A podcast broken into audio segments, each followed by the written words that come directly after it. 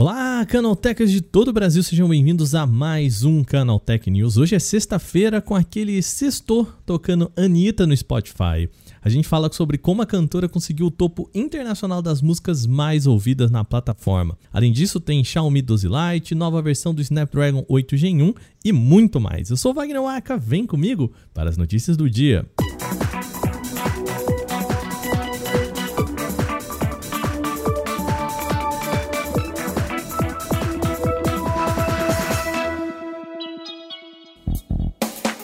Xiaomi deve lançar em breve o Xiaomi 12 Lite. O aparelho foi encontrado em um teste do Geekbench e que revelou algumas das especificações técnicas, tá? Bom, de cara, o documento já mostra que ele é bem parecido com o seu antecessor, o Xiaomi 11 Lite. Pouca novidade em especificações. O chip deve ser o mesmo, tá? O Snapdragon 778G, equipado com 5G e que já estava na versão 11 Lite. A expectativa maior então fica por conta de câmeras e design. É esperado que o Xiaomi 12 Lite conte com uma câmera principal com sensor da Samsung de 64 megapixels, isso acompanhado de uma lente ultra-wide e outra macro. Bateria também deve ganhar uma melhora, tá? Chegando com pelo menos 4.250 mAh e o suporte a carregamento rápido de 33 watts. Infelizmente, ainda não tem uma data específica para o lançamento do Xiaomi 12 Lite, mas boatos aí falam que a apresentação deve acontecer ainda em abril. Uma atualização do WhatsApp Beta liberada nesta sexta-feira coloca o suporte oficial do WhatsApp Beta para iOS 15. Antes ele só estava liberado para as versões 14. Com isso, o aplicativo ganha algumas pequenas mudanças de aparência e correção de bugs. Nessa versão, o visual do aplicativo tem ali uma variação discreta de design. A barra inferior, em que estão os atalhos para cada uma das seções do aplicativo, deixou de ser cinza e agora está totalmente preta quando o tema escuro está ativado. A mudança é bem discreta, vamos combinar, e não deve chamar a atenção de muitos usuários. A gente precisa lembrar também que a paleta de cores já é bastante escura no iOS quando esse tema está ativado no aplicativo. Como já está em fase de beta de desenvolvimento, ainda não deve demorar muito para que uma versão estável seja liberada para o público geral, então só esperar. Um novo rumor indica que o Snapdragon 8 Gen 1 Plus pode ser anunciado em maio. Essa seria a versão melhorada do 8 Gen 1 padrão, lançado no final do ano passado. Esse modo Plus chegaria oferecendo menor gasto energético e um salto modesto ali de desempenho. A novidade utilizaria o processador de fabricação N4 de 4 nanômetros da TSMC, substituindo a versão 4 LPE da Samsung, também de 4 nanômetros. Ele ainda deve empregar uma série de melhorias para reduzir o consumo. Atualmente a Samsung está apanhando bastante para conseguir integrar o chip com qualidade na sua fabricação, o que teria motivado a Qualcomm em mudar da Samsung para a TSMC. Vai lembrar que por enquanto tudo isso não passa de rumor, tá bom? O Google deve fazer grandes investimentos em recursos de saúde nos próximos anos, inclusive com novidades para smartphones. Segundo o chefe de inteligência artificial de saúde da empresa, o Greg Corrado, alguns testes já estão em andamento e se liga nessa tecnologia.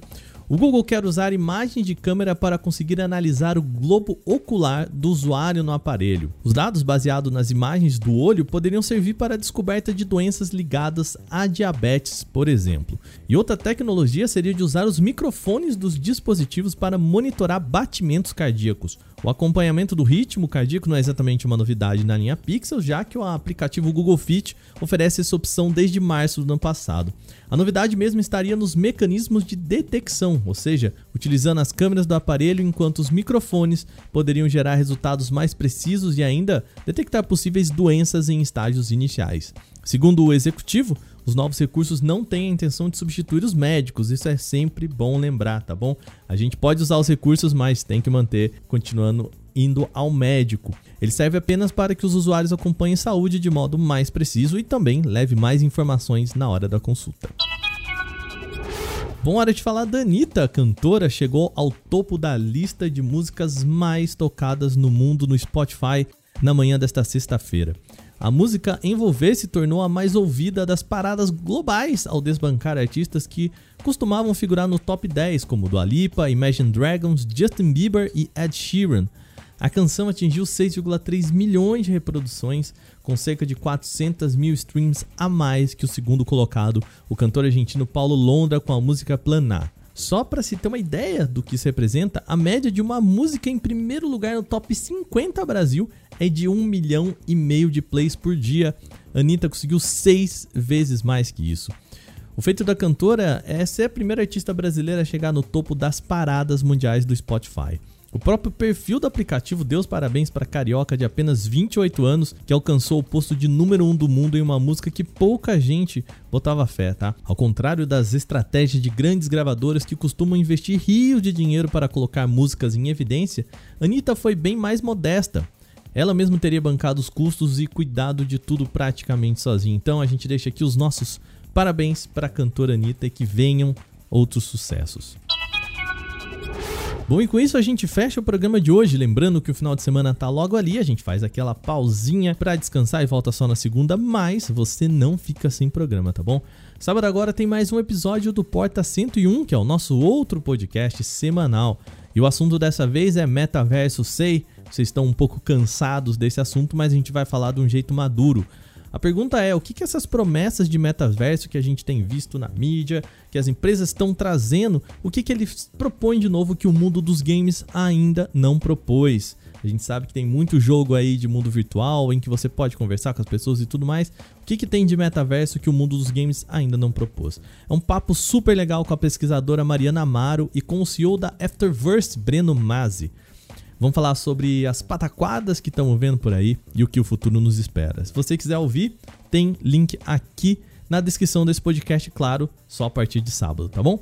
Esse episódio foi produzido e editado por mim, Wagner Waka, com a coordenação de Patrícia Gnipper. O programa também contou com reportagem de Gustavo de Liminácio, Igor Almenara, Renan da Silvadores, Vinícius Mosquen e Alveni Lisboa. A revisão de áudio é da Mari Capetinga. Agora a gente vai ficando por aqui. Um bom final de semana para vocês. Até segunda. Tchau, tchau.